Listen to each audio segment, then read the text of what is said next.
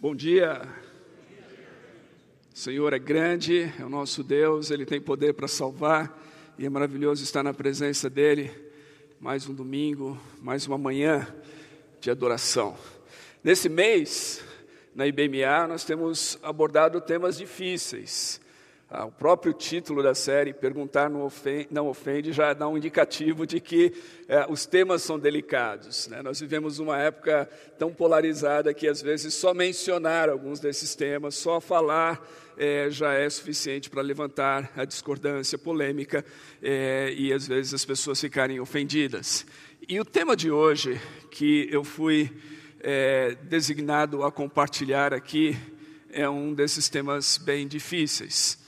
É, e também é um tema que eu confesso a vocês, ao subir aqui nessa manhã, eu me sinto mais ou menos ao abordar esse tema como Moisés diante daquela sarça, onde Deus diz para Moisés: Moisés, tira as sandálias dos seus pés, porque o terreno que você pisa é santo, é sagrado.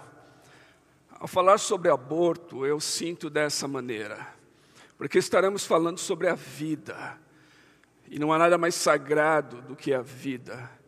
E estaremos falando sobre algo que afeta as mulheres e o ventre materno. E não existe nada mais sagrado do que isso. Então é com temor e tremor, eu confesso a vocês que eu venho aqui nessa manhã e eu gostaria de, portanto, antes de começar, eu gostaria de orar mais uma vez. Se você puder orar comigo. Senhor, nos colocamos diante de Ti e pedimos que o Senhor nos dê graça nessa manhã. Ajude-me, ó Deus, a comunicar com fidelidade a tua palavra, a comunicar com clareza, a comunicar com compaixão e amor e graça do Senhor. Fale conosco, nos instrua, nos edifique, mude os nossos corações, em nome de Jesus. Amém. A OMS estima que no mundo anualmente aconteçam entre 100 a 130 mil abortos. Isso significa. Não, não, desculpa, vamos voltar aqui. Entre 40 a 60 milhões de abortos. Isso significa entre 100 a 130 mil abortos por dia, anualmente. Ou seja, mais ou menos 2.500 abortos ah, quando eu terminar essa reflexão terão acontecido ao redor do mundo. Isso seria suficiente motivo para falarmos sobre o tema, evidentemente. Esse é um tema que afeta a todos nós e que cresce ah, no nosso mundo. É interessante quando a gente olha para a história, a gente considera o tema do aborto e do infanticídio. Ele, no mundo antigo, era rejeitado por muitos povos, como os sumérios, os babilônios e os assírios, para não dizer os, os hebreus. No entanto, os gregos passaram a aceitá-lo Platão e Aristóteles, dois dos grandes filósofos gregos, incentivavam inclusive o aborto para fins de controle de natalidade. E por volta do período do Império Romano, o aborto era praticado em larga escala, majoritariamente por imposição dos homens sobre as mulheres, eh, também para controle de natalidade e porque os homens não queriam eh, dividir muitas vezes questões de herança e essas coisas com gerando vários filhos. Naquela época, no Império Romano, o infanticídio era algo normal e é algo terrível de considerarmos hoje. Era comum entre, entre os romanos e os gregos abandonarem ah, uma criança indesejada, seja porque eles simplesmente não queriam a criança ou porque ela tinha algum tipo de, de defeito ah, que eles considerassem que ela não deveria sobreviver. Então, eles abandonavam essa criança ela poderia ser recolhida por alguma alma caridosa ou então simplesmente morrer é, como fruto vitimada pelas intempéries ou pelos animais e pássaros. Isso é bastante documentado e tem bastante coisa que, quando a gente lê, é, aperta o coração. Rodney Stark escreveu um livro falando desse período. Ele é um sociólogo norte-americano, escreveu vários livros, e um, um deles em que ele fala sobre isso, ele diz que além do infanticídio, em larga medida a fertilidade era reduzida no mundo grego-romano pelo recurso muito frequente ao aborto, que não só impedia a ocorrência de muitos nascimentos, como também levava à morte grande número de mulheres. O aborto naquela época era praticado principalmente pela ingestão de veneno. E muitas mulheres ingeriam veneno demais e elas acabavam morrendo por causa disso. Além da ingestão de veneno, todos os métodos mecânicos comumente utilizados envolviam o emprego de longas agulhas, ganchos e facas.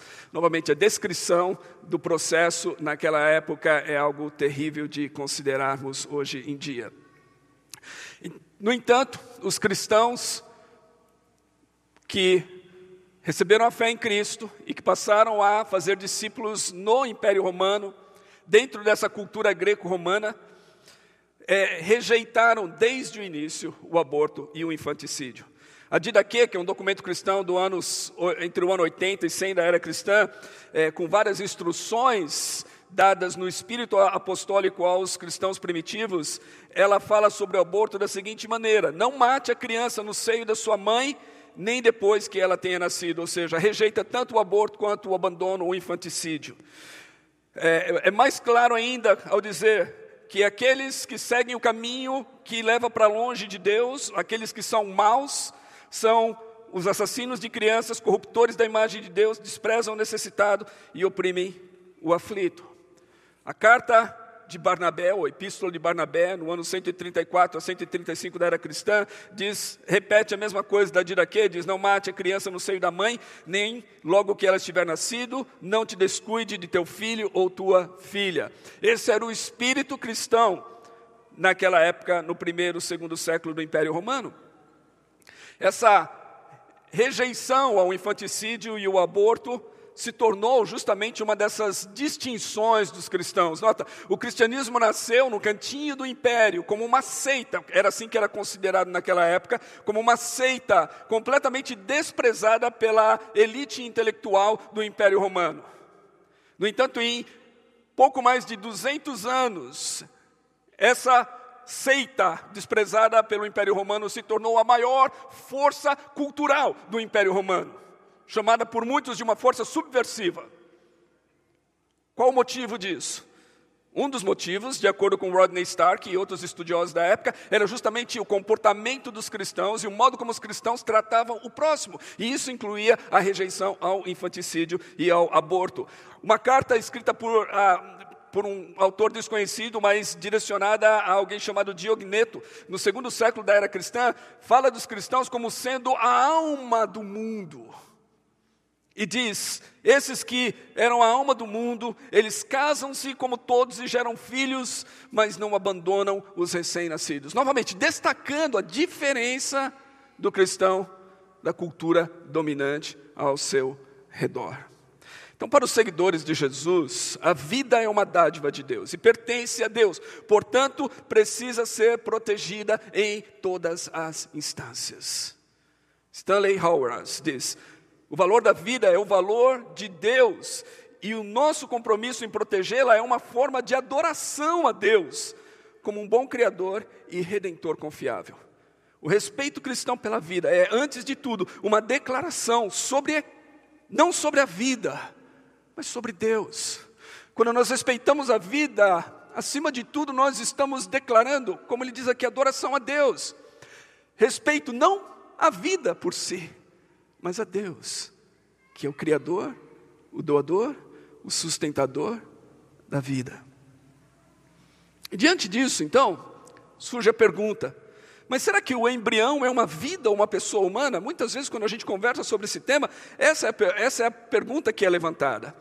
Eu gostaria de considerar aqui a ciência, a filosofia, o direito e a teologia. O que diz a ciência? Uma pesquisa em 2018 nos Estados Unidos, com mais de 5.577 biólogos acadêmicos de 1.058 instituições acadêmicas, 96% deles afirmaram que a vida começa na fecundação.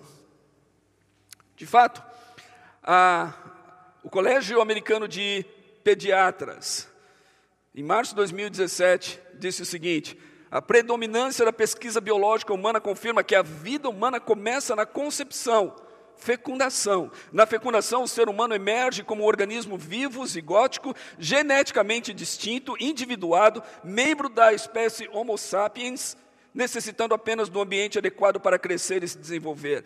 A diferença entre o indivíduo em seu estágio adulto e em seu estágio zigótico é de forma, não de natureza.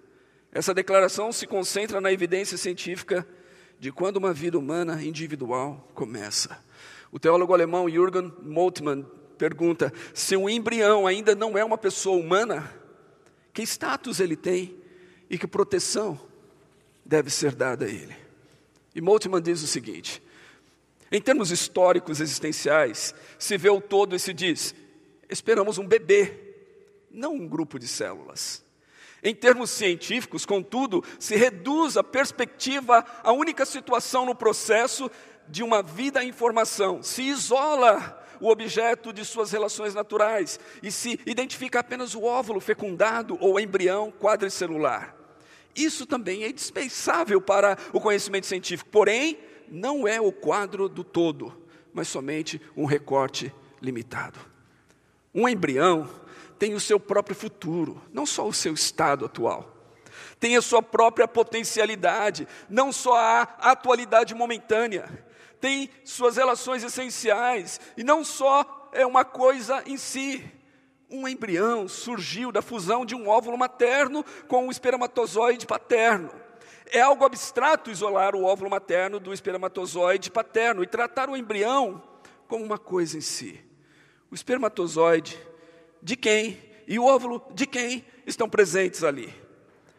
Também é, é abstrato tratar o embrião como um objeto estranho cada pesquisador e cada médico, cada um de nós um dia foi exatamente isso: um embrião.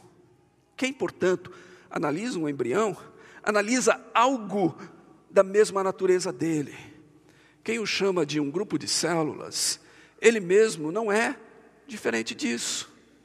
Ao se suspender a identificação com a vida humana, nascida ou não nascida, implantada ou situada in vitro, se inicia a inumanidade. Moltmann diz que nós perdemos a nossa humanidade quando nós consideramos um embrião como menos do que humano. O que diz a filosofia?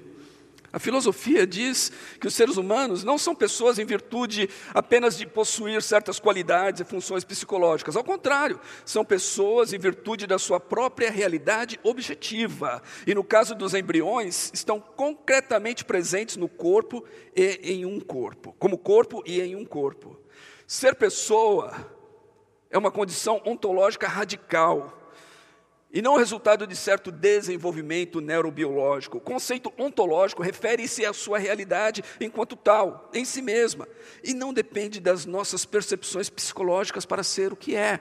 Em outras palavras, eu não sou pessoa porque eu tenho a consciência desenvolvida. Eu só terei a consciência desenvolvida porque eu já sou de antemão pessoa. O processo de desenvolvimento cerebral só se forma naquela estrutura como organismo, porque o ser que está se desenvolvendo ali já é uma pessoa, diz Francisco Hatzel. O que diz o direito? No âmbito dos direitos humanos, a vida deve ser preservada desde a sua concepção. A Convenção Americana dos Direitos Humanos diz o seguinte, no artigo 4, o direito à vida. Toda pessoa tem direito tem o direito de que se respeite a sua vida. Esse direito deve ser protegido pela lei e, em geral, desde o momento da concepção. E aí continua a desenvolver é, essa questão do direito à vida e vai falar sobre a questão da pena de morte. E diz que nos países onde a pena de morte é permitida, ela não deve ser aplicada nem imposta à mulher em estado de gravidez. Por quê? Porque Reconhece-se que é uma vida inocente sendo gerada nessa mulher, que não deve pagar pelos crimes que ela cometeu, sendo executada juntamente com ela. E o que diz a Bíblia? Todos nós conhecemos Gênesis 1, 27, Deus diz: façamos o homem a nossa imagem e semelhança, homem e mulher, Deus os criou, a sua imagem os fez. Isaías diz assim: diz o Senhor, o seu redentor, que o formou no ventre.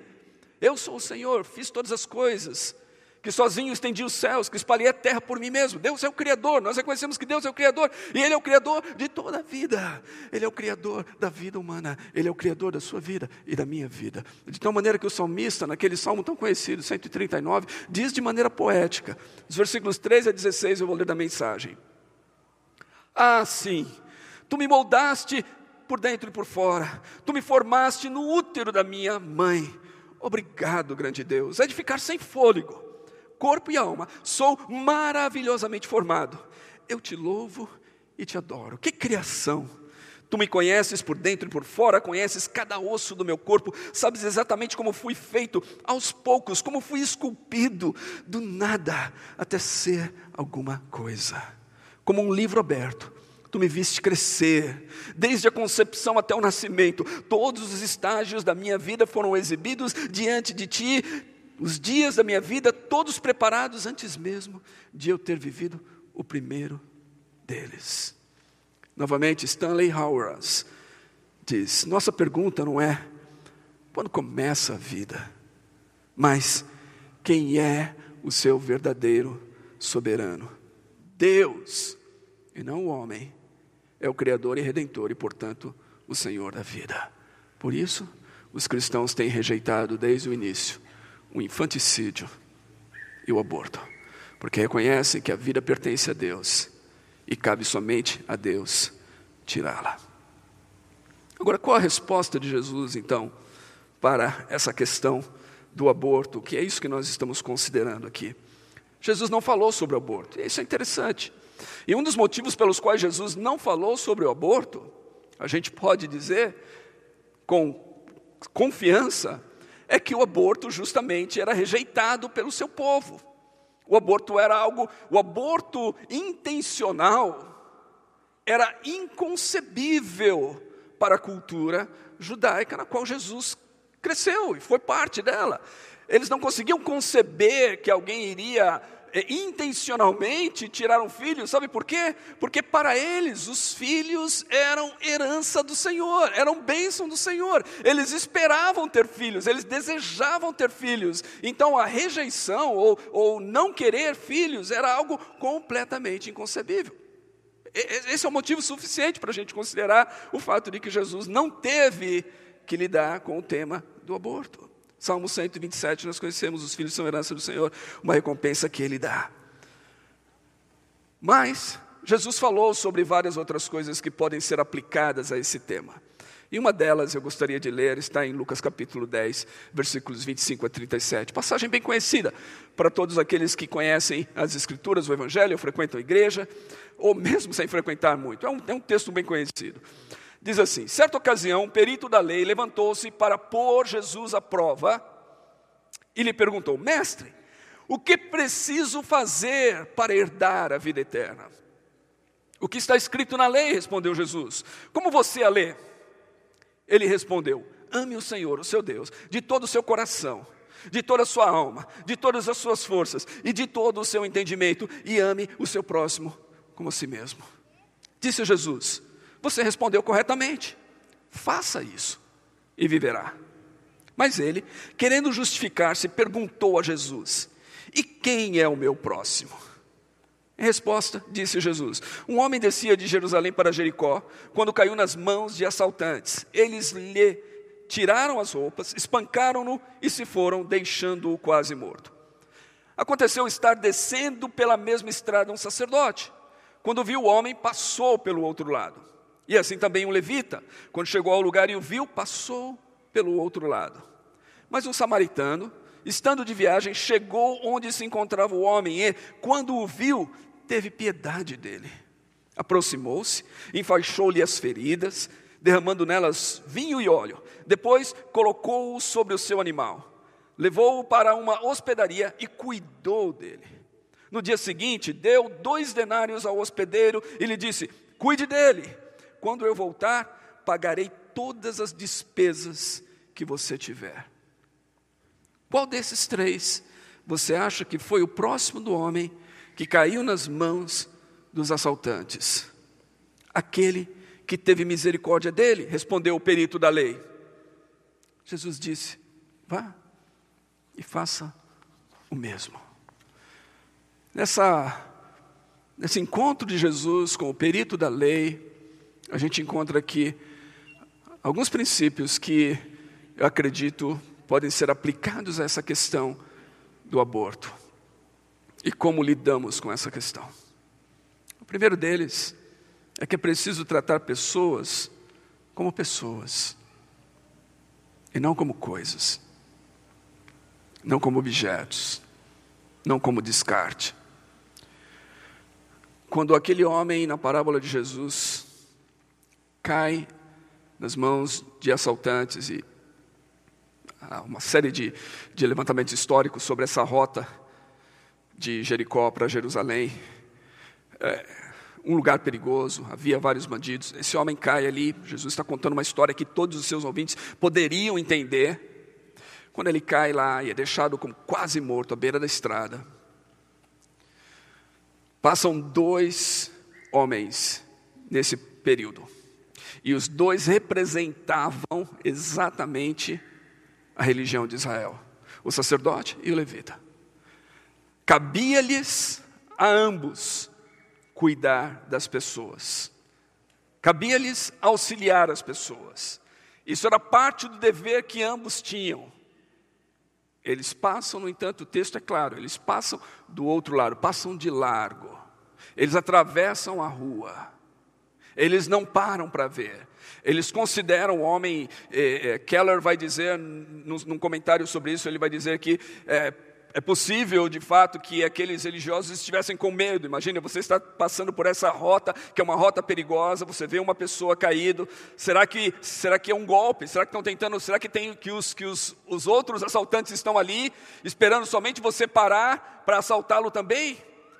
Ele, ele, considera essa possibilidade de que talvez aqueles religiosos estivessem com medo. No entanto, com medo ou não, eles falharam naquilo que era a função principal deles, que é auxiliar e cuidar de pessoas eles não cuidaram do homem. Talvez eles pensassem, ele já está morto, está à beira da morte, não vai adiantar nada, não vamos fazer nada. E é isso que Jesus diz, que esse período da lei está querendo fazer, ele está querendo justificar-se diante de Jesus quando ele pergunta: quem é o meu próximo? Ele está querendo justificar a sua não ação, a sua falta de amor, a sua falta de serviço a sua falta de parar para prestar atenção no próximo. Richard B. Hayes escreveu um livro chamado A Visão Moral do Novo Testamento, e ele faz uma, um comentário interessante sobre isso. Ele diz: quando perguntamos, o feto é uma pessoa, estamos fazendo o mesmo tipo de pergunta limitante e autojustificativa que o perito da lei fez a Jesus: Quem é o meu próximo? Jesus, ao responder à pergunta do perito da lei com essa parábola, rejeita tentativas causuísticas de circunscrever nossa preocupação moral ao definir o outro como pertencente a uma categoria fora do escopo da nossa obrigação. Ou seja, a gente não tem obrigação para com o feto. Será que é uma pessoa? Se não é uma pessoa, a gente não tem obrigação moral. É isso que ele está dizendo. Então nós estamos, como perito da lei, quando nós fazemos essa pergunta e debatemos sobre isso, na verdade, nós estamos querendo justificar a nossa inação para com o feto. Ele diz: definir o nascituro como uma não pessoa é restringir o escopo da preocupação moral, enquanto Jesus nos convida a ampliá-la, mostrando misericórdia e intervindo ativamente em favor dos desamparados. À luz daquilo que a ciência nos diz, sobre a vida começar na concepção, como podemos não intervir em proteger uma vida que está sendo gerada, que está se desenvolvendo, que é humana desde o seu primeiro momento e que é completamente indefesa no ventre materno, nesse lugar sagrado, nesse, nesse território sagrado. Precisamos tratar vida como vida, pessoas como pessoas. Jesus nos diz que nós precisamos demonstrar misericórdia para com todos, especialmente para com os mais fracos e vulneráveis. Quando ele, quando ele pergunta qual desses você acha que foi o próximo daquele homem que caiu na mão dos assaltantes? A resposta é aquele que teve misericórdia dele. Jesus diz: vai e faça o mesmo. Jesus está dizendo que nós devemos ter misericórdia, que nós devemos ter compaixão, que, que nós devemos olhar para as situações da vida e todas elas, todas as situações, com a misericórdia de Deus em nossos corações. O próximo é definido como sendo aquele que mostra misericórdia. e não como aquele que recebe. Richard B. Hayes diz: somos chamados a nos tornarmos vizinhos daqueles que estão desamparados, indo além das concepções convencionais de dever, para fornecer ajuda vital àqueles que talvez não considerássemos dignos de nossa compaixão. Os cristãos primitivos enxergaram isso, perceberam isso e fizeram isso. Do cristianismo primitivo é que a gente vai ver os primeiros orfanatos. Eles acolhiam, eles recebiam, eles cuidavam. Charles Colson, ao, ao falar sobre isso, ele, ele, ele, fala inclusive nos períodos de, de, de uma peste ou, ou de uma epidemia que atingia as populações, os cristãos cuidavam das pessoas, cuidavam dos moribundos, cuidavam até mesmo ao ponto de sacrificarem as suas próprias vidas. Misericórdia. Misericórdia é se envolver, é em direção ao vulnerável, é em direção ao fraco. E eu vou dizer para você que não existe ninguém mais vulnerável do que um embrião no ventre materno. Terceiro, Jesus nos ensina que é preciso disposição de pagar o preço pelo cuidado do próximo. Versículos 34 diz que esse 34 e 35 diz que esse samaritano Jesus usa o samaritano porque o samaritano era odiado pelos judeus. A gente tem o título dessa parábola geralmente é a parábola do bom samaritano. Para o judeu, o único bom samaritano seria um samaritano morto naqueles dias.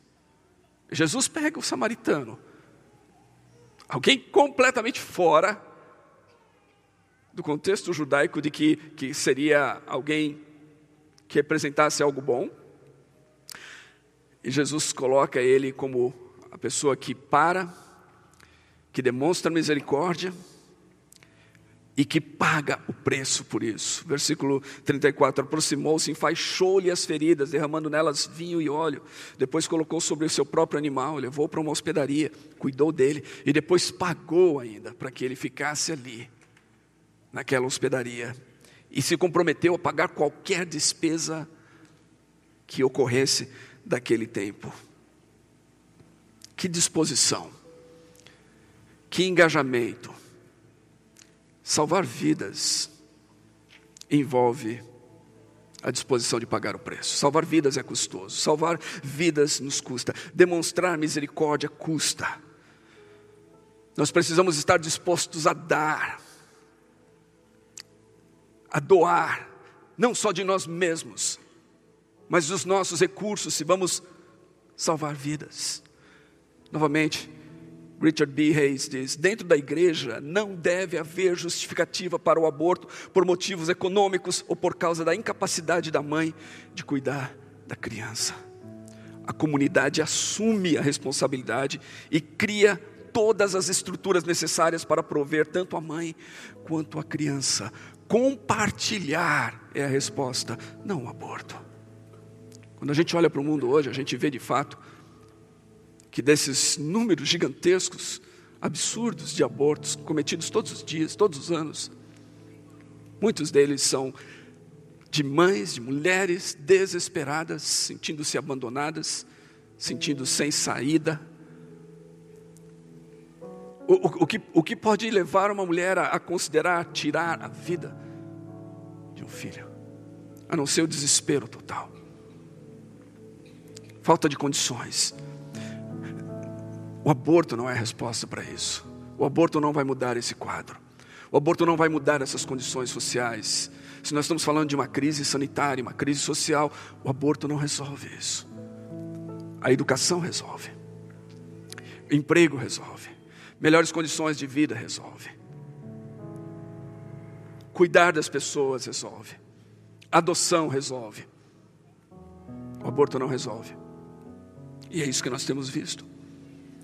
Como igreja, nós precisamos estar dispostos, se nós vamos nos colocar como aqueles cristãos primitivos que valorizam a vida, do ventre materno até o seu último fôlego, nós precisamos estar dispostos a também colocar as nossas mãos nisso de maneira prática, a nos engajar para acolher, a nos engajar para dar condições de vida, a nos engajar para que hajam mais adoções entre nós, como os cristãos primitivos faziam, a nos engajar para acompanhar e aconselhar e, e oferecer apoio suporte emocional, econômico, todo o suporte a essas pessoas desesperadas que encontram, que buscam no aborto a única saída para o seu desespero. Então, como cristãos, nós somos pró-vida. Não existe outra possibilidade para o cristão. Nós somos pró-vida, porque nós reconhecemos que a vida vem de Deus e que a vida pertence a Deus. Ele é soberano sobre a vida, portanto, ela precisa ser preservada em todas as instâncias. Como cristãos pró-vida, nós somos chamados à compaixão ao acolhimento e ao trabalho para que essa vida possa florescer. Ou seja, não adianta nada a gente ser contra o aborto, pró-vida, e não se interessar pela qualidade de vida que se desenvolve e que nasce e que cresce em condições desumanas. Nós precisamos nos engajar no bem-estar social e na promoção desse bem-estar social. A nossa compaixão tem que ir além do ventre materno, a toda a vida a todo ser humano. Como cristãos pró-vida, nós precisamos demonstrar misericórdia e estender o braço e o abraço a mães que por qualquer motivo recorreram ao aborto. Nós não podemos ser aqueles que apontam o dedo da condenação e do juízo. Não cabe a nós. Nós precisamos ser aqueles que acolhem e abraçam e apontam o perdão de Deus.